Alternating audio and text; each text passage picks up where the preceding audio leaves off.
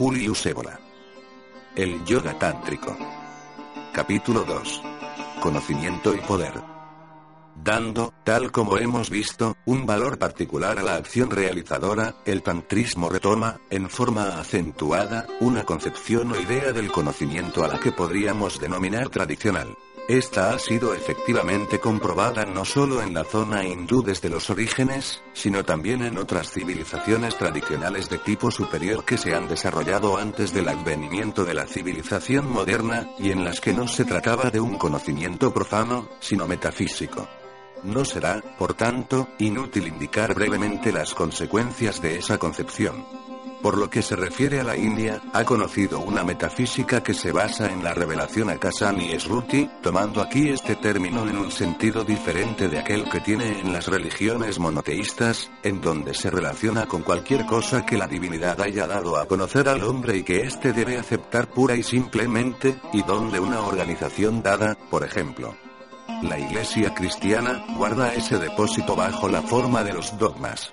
La Sruti, por el contrario, es la exposición de lo que ha sido visto y después revelado, dado a conocer, por determinadas personalidades, a las que se da el nombre de Rishi, cuya alta estatura sirve de base a la tradición. Rishi, que procede del verbo dris igual ver, quiere decir exactamente el que ha visto. Los propios Vedas, considerados como el fundamento de toda la tradición ortodoxa hindú, extraen su nombre de Vid, que quiere decir ver y, al mismo tiempo, saber un saber eminente y directo que, por analogía, se asimila a un ver. Por otra parte, en el occidente antiguo, en la Hélade, tenemos la noción equivalente de idea, que por su raíz y, idéntica a la del sánscrito vid, de donde viene Veda, remite también a un conocimiento por medio de la visión. Así pues, la tradición, bajo forma de Sruti, registra y propone lo que los Rishi han visto directamente, según una visión que se relaciona con un plano supraindividual y suprahumano. La base de toda la metafísica hindú, en lo que tiene de interior y de esencial, no es otra cosa ante un saber que se presenta en estos términos, hay que tener la misma actitud que ante cualquiera que afirma que hay cosas precisas en un continente que él mismo no conoce, o ante un médico que expone los resultados de algunas de sus experiencias se le puede prestar fe, remitiéndose a la autoridad y la veracidad del testimonio, se puede verificar personalmente la verdad de lo que se ha expresado, bien emprendiendo un viaje, o bien reuniendo todas las condiciones necesarias para llevar a cabo una experiencia de laboratorio.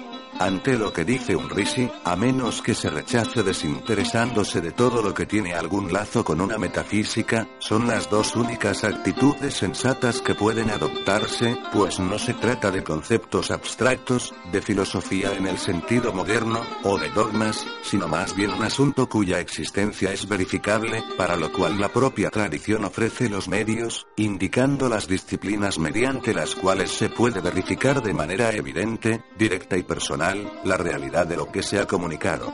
Parece ser que, en el Occidente cristiano, ese punto de vista experimental solo ha sido admitido para la mística, la cual, sin embargo, no forma parte del género de conocimientos del que nos ocupamos, a causa de su fondo más emotivo que no ético, y del cuadro religioso y no metafísico, que le pertenece, mística a la que la teología define como cognitio experimentalis dei, designándola así como algo que está más allá tanto de la simple creencia como del agnosticismo. Pues bien, la orientación de los tantras se inscribe en esa línea.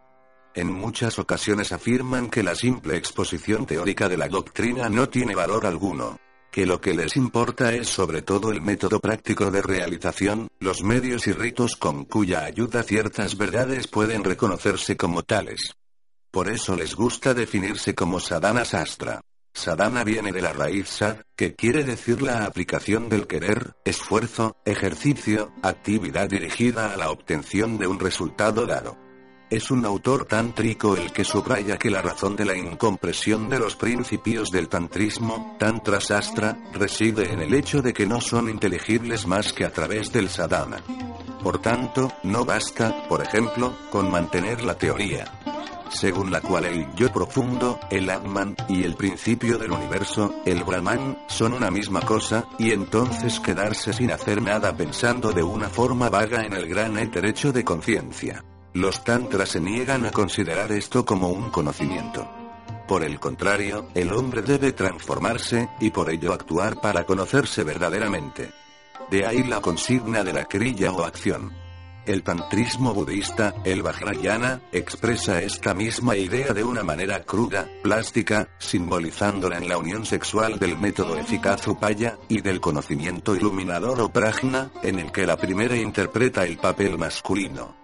Las formas superiores del tantrismo adoptan el mismo punto de vista, primero en el culto, y además no solo en metafísica, en el conocimiento sagrado que transfigura, sino también en su concepción del conocimiento de la naturaleza.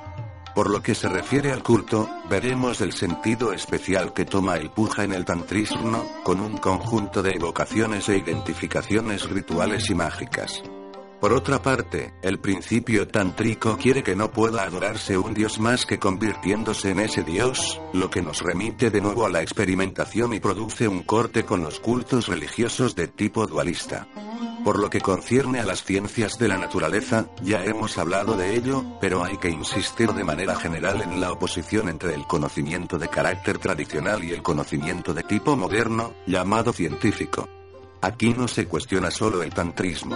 Es una referencia a las tradiciones que le han precedido y de las que ha tomado, adoptado y desarrollado las enseñanzas y principios fundamentales para fijar su cosmología y su doctrina de la manifestación. He aquí brevemente la situación. En la perspectiva moderna, que desde el punto de vista hindú representa la fase de mayor empuje de la edad de la sombra, el hombre puede conocer directamente la realidad solo en aquellos aspectos que le son revelados por los sentidos y sus prolongaciones, que son los instrumentos científicos. O, dicho de otro modo, en sus aspectos fenoménicos, para tomar la terminología de determinada filosofía. Las ciencias positivas reúnen y ordenan los hechos de las experiencias sensorias, tras haber procedido a una cierta clasificación entre ellos, excluyendo los que tienen un carácter cualitativo, y no adoptando más que aquellos que son susceptibles de ser medidos, o matematizados, desembocando después por el método inductivo en determinados conocimientos y ciertas leyes que, en sí mismas, tienen un carácter abstracto y conceptual no se corresponden ya a una intuición, a una percepción directa o una evidencia intrínseca. Su verdad es indirecta y condicionada. Depende de verificaciones experimentales que, en un momento dado, pueden imponer también la completa revisión del sistema precedente y su refundición en nuevas dimensiones. En el mundo moderno, además de las ciencias de la naturaleza, está la filosofía. Pero este carácter de abstracción y especulación conceptual pura es todavía más visible en ella. Especulación que, por otra parte, se subdivide en una discordante multiplicidad de sistemas elaborados por pensadores aislados cuya subjetividad divagadora de filósofos ignora los límites impuestos por el método científico moderno. Es preciso reconocer, pues, que el mundo de la filosofía es irrealista en el plano más alto. La alternativa que nos queda parece ser la siguiente. O bien un conocimiento directo y concreto ligado al mundo sensorial, o un conocimiento que pretende ir más allá del mundo fenoménico y de la apariencia, pero que es abstracto, cerebral, únicamente conceptual e hipotético, filosofía y teorías científicas. Esto significa que se ha abandonado el ideal de un verbo de un conocer directo de la esencia de la realidad que tiene un carácter noético objetivo. Ideal que todavía conservaba la concepción medieval de la intuición intelectualis. Es interesante ver que, en la filosofía crítica europea, Kant, la intuición intelectual se considera como la facultad que precisamente podría captar no los fenómenos, sino las esencias, la cosa en sí misma, el noumeno pero ello únicamente con el fin de privar de ello al hombre, como lo había hecho ya la escolástica, y para iluminar, por contraste, lo que, según Kant, solo se da posible para lo humano. El simple conocimiento sensorial y el saber científico, del que hemos indicado el carácter abstracto, no intuitivo, y el hecho de que pueden mostrar, con un alto grado de precisión, cómo actúan las fuerzas de la naturaleza, pero no lo que éstas son. Ahora bien, las enseñanzas sapienciales, y, por tanto, las de la India, creen que este límite puede ser franqueado. Como veremos, del yoga clásico puede decirse que ofrece en sus articulaciones yoga métodos para superarla sistemáticamente. El principio fundamental es el siguiente. no existe un mundo de fenómenos de apariencias sensibles, y, detrás de este, impenetrable, la verdadera realidad, la esencia. Existe un dado único que posee diversas dimensiones, y existe una jerarquía de las formas posibles en la experiencia humana, y sobrehumana, en la que estas dimensiones se descubren poco a poco hasta permitir que se perciba directamente la realidad esencial. El tipo o ideal de conocimiento que es el conocimiento directo, saksatata, aparoxagnana, de una experiencia real y de una evidencia inmediata, anubhava, subsiste en cada uno de estos diversos grados. Tal como se ha dicho, el hombre ordinario, sobre todo el de los últimos tiempos, los de Kali Yuga, no tienen un conocimiento de este género más que en el orden de la realidad física sensorial. El Rishi y el Yogi o el Siddha tántrico van más lejos en el cuadro de lo que podría definirse como un experimentalismo integral y trascendental. Desde este punto de vista, no existe una realidad relativa, y más allá de ella una realidad absoluta e impenetrable, sino que hay, para percibir una realidad única, un modo finito, relativo y condicionado, y un modo absoluto. El lazo directo entre esta teoría tradicional del conocimiento y la exigencia práctica que pone el tantrismo en primer lugar resulta evidente. En efecto, se deduce de ello que todo camino hacia un conocimiento superior está condicionado por una transformación de la propia persona, por un cambio existencial y ontológico de nivel, y, por tanto, por la acción, el sadhana. Ello se encuentra en claro contraste con la situación general del mundo moderno. En realidad, es evidente que sí, por sus aplicaciones técnicas, el conocimiento moderno de tipo científico da al hombre posibilidades múltiples y grandiosas en el plano práctico y material, lo deja desprovisto en el plano concreto. Por ejemplo, si en el dominio de la ciencia moderna, el hombre llega a conocer aproximadamente la marcha y las leyes de la constancia de los fenómenos físicos, sin embargo, su situación existencial no ha cambiado. En primer lugar, los elementos fundamentales de la física más avanzada no son más que integrales y funciones diferenciales, es decir, entidades algebraicas, que en todo rigor el hombre no puede afirmar que tiene de ellas una imagen intuitiva ni siquiera un concepto, pues son instrumentos puros de cálculo, la energía, la masa, la constante cósmica, el espacio curvo, etc., no son más que símbolos verbales. En segundo lugar, tras haber conocido todo esto, la relación real del hombre con los fenómenos no ha cambiado. Y esto vale igual para el sabio que elabora conocimientos de este tipo y para el creador de esta técnica. El fuego seguirá quemándoles. Las modificaciones orgánicas y las pasiones turbarán su alma. El tiempo dominará su ley. El espectáculo de la naturaleza no les dirá nada nuevo, por el contrario, le aportará menos que al hombre primitivo, pues la formación científica del hombre civilizado moderno desacraliza totalmente el mundo, lo petrifica en el fantasma de una exterioridad pura y muda que, aparte del saber de tipo científico, no admite más que hechos subjetivos, como las emociones estéticas y líricas del poeta y del artista, que evidentemente no tienen valor ni como ciencia ni como metafísica. La coartada más corriente de la ciencia moderna trata del poder, y en el contexto presente merece la pena tomar en consideración este argumento, dado el papel que juegan en el tantrismo, y en las corrientes semejantes, las acti en tanto que poder y también los siddhi, los poderes. Se pretende que la ciencia moderna probaría su valor por los resultados positivos que ha obtenido, y en particular al poner a disposición del hombre un poder del que se dice que nunca, en ninguna de las civilizaciones precedentes, se vio otro igual. Pero en lo que se entiende por poder hay un malentendido. No se traza una diferencia entre el poder verdadero y el poder relativo, que es exterior, inorgánico y condicionado. Resulta evidente que todas las posibilidades que ofrecen la ciencia y la técnica al hombre de Kali Yuga se refieren exclusivamente al segundo tipo de poder. La acción triunfa únicamente porque se conforma a leyes determinadas que le han señalado las leyes científicas, y que la acción presupone y respeta escrupulosamente. No existe, pues, una relación directa entre esta acción y el hombre, el yo y su voluntad libre. Por el contrario, entre uno y otro hay una serie de intermediarios que no dependen del yo y que, sin embargo, son necesarios para llegar a donde se desea. No se trata solamente de motores y de máquinas, sino más bien de leyes, de determinismos naturales que son como son, pero podrían ser de otro modo, que en su esencia siguen siendo incomprensibles, lo que hace que, en el fondo, esta clase de poder de tipo mecánico siga siendo precario.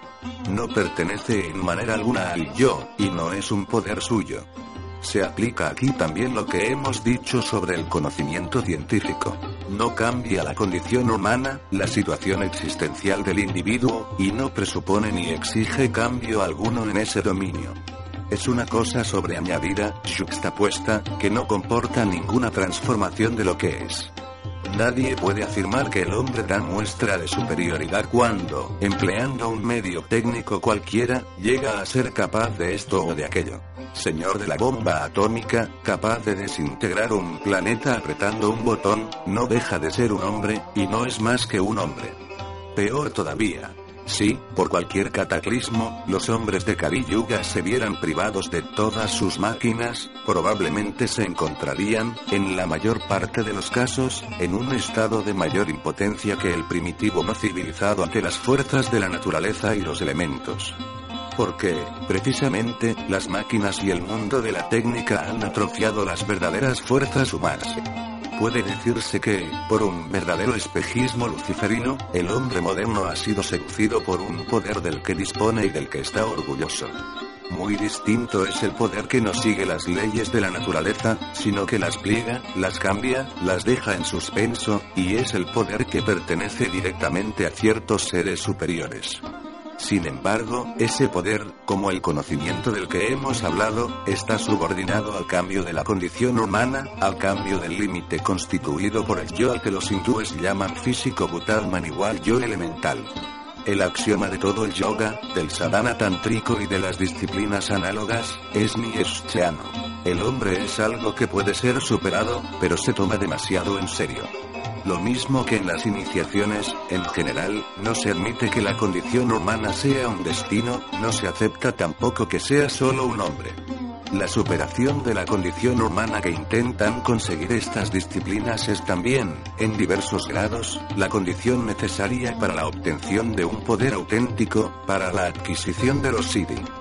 Hablando con propiedad, los siddhi no son un fin, tomarlos como tales es considerado menudo, por el contrario, como una desviación, se desarrollan como una consecuencia natural del estatus existencial y ontológico superior al cual se apunta, y lejos de ser sobreañadidos y extrínsecos, son el sello de una superioridad espiritual, es interesante que siddhi signifique no solo poderes extraordinarios, sino también percepciones son personales, intransmisibles y no democratizables. Así pues, esta es la diferencia profunda que distingue a los dos mundos, el tradicional y el moderno. El conocimiento y el poder cultivados por el mundo moderno son democráticos, están a la disposición de cualquiera que tenga la inteligencia suficiente para hacer suyas, en las instituciones de enseñanza, las opiniones de las ciencias modernas sobre la naturaleza. Basta con una cierta habilidad que no influye en absoluto al núcleo más profundo del ser para saber adoptar los medios de acción puestos a la disposición de la técnica.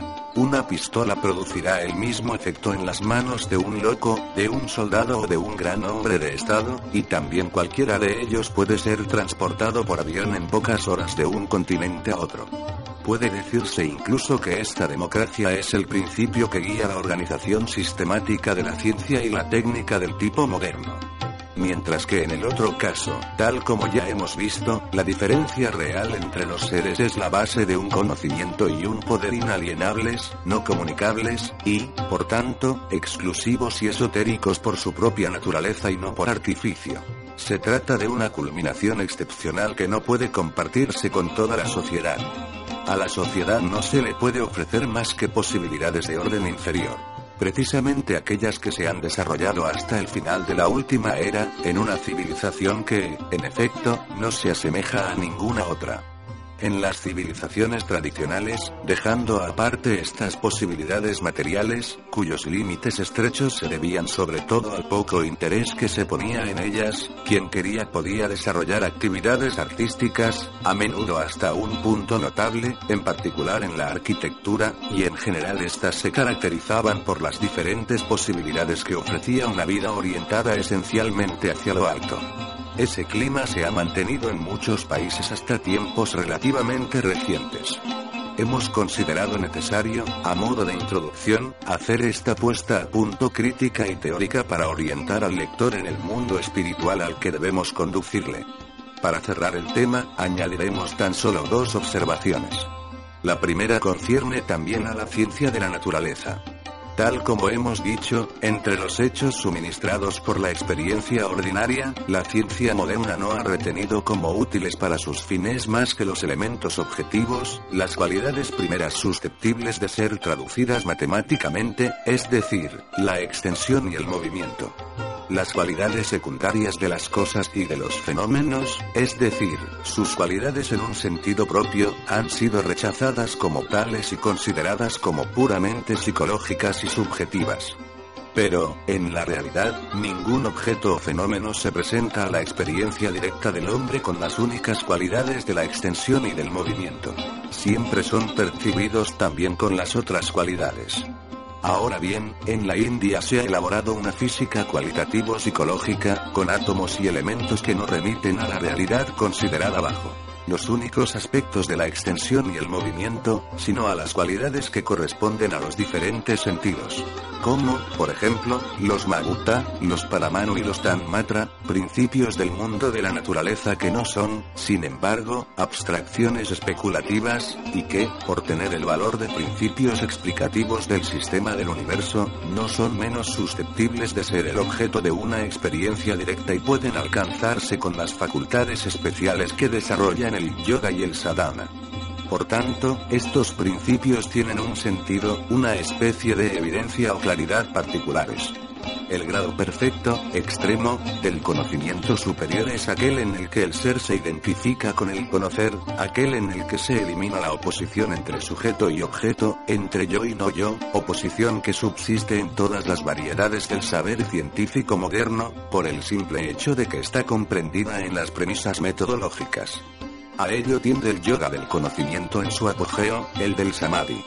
Sin embargo, si nos referimos a la metafísica tántrica, en lugar del yoga de Patanjali, la esencia, el fondo de una cosa, es una sakti, un poder. De ahí viene la relación con la doctrina de los siddhi, los poderes supranormales. Esto se inscribe en un cuadro general, en la idea de que existe un proceso universal según el cual la Sakti, que en cierto sentido se había liberado en la manifestación, se había exteriorizado en el reino del yo, se había oscurecido volviéndose inconsciente, se despierta gradualmente, toma una forma consciente, Cidrupini Sakti, se une a su principio masculino Siva, y se hace una con él. Tal como veremos, según el Hatha Yoga tántrico, se repite ese mismo proceso en el hombre. Esta es también la base de una doctrina especial de la certidumbre. Así lo indica un comentario tántrico. Dice este que las cosas son poderes y el poder de una cosa no espera ser reconocido intelectualmente. El hombre puede divertirse lo que quiera diciendo que el mundo es ilusión, y realidad, el karma, la fuerza de la acción, le obligará a creerlo siempre podrá preguntarse sobre cualquier cosa. ¿Por qué es así y no de otra manera? En realidad, ni el propio señor Isvara escaparía a esas preguntas, que son la característica natural de la ignorancia. Estos problemas se plantean mientras uno se mantiene en una relación de extrañeza, casi de pasividad, ante las manifestaciones de Sakti en el mundo no tienen fin, afirma el autor tántrico al que acabamos de citar, hasta que el individuo, gracias a su sadhana, realiza en sí el principio, Siva, que es la contrapartida luminosa del poder primordial, y llega a dominarlo. Aparece entonces en él un tipo particular, suprarracional, de evidencia y certidumbre combinada con un poder. De esa manera, subrayando de nuevo la exigencia fundamental acerca de la práctica, se afirma, todo lo que está escrito no es más que un medio puro. es inútil a quien no conoce todavía la Devi, la diosa, la Sakti, e inútil a quien ya la conoce. Por otra parte, esto es también un tema de los Upanishads. Entran en las tinieblas ciegas aquellos que creen en el no saber, y en tinieblas más ciegas todavía los que se complacen en el saber, y el que se esfuerza en el estudio arroja los libros como si quemaran cuando alcanza el conocimiento verdadero. La polémica de la que hablamos más arriba contra aquellos que consideran el mundo como una ilusión seguía, evidentemente, esa corriente de pensamiento cuya forma extrema está representada por la doctrina vedántica de Sankara. No carece de interés analizar esta polémica. El Vedanta sostiene que solo es real el absoluto en su aspecto desnudo de atributos y de determinaciones. El Nirguna Brahman. El resto, el mundo, toda manifestación, es falso, es un producto puro de la imaginación, kalpana, una simple apariencia, abastu. Es el concepto conocido y gastado de la maya, del mundo en tanto que maya. Se profundiza así una discontinuidad. Nada une lo real, el Brahman, con la manifestación, con el mundo. Ni siquiera hay antítesis entre lo uno y lo otro, pues precisamente lo uno es y lo otro no. La polémica que han sostenido los Tantra contra esta concepción confirma su orientación hacia lo concreto.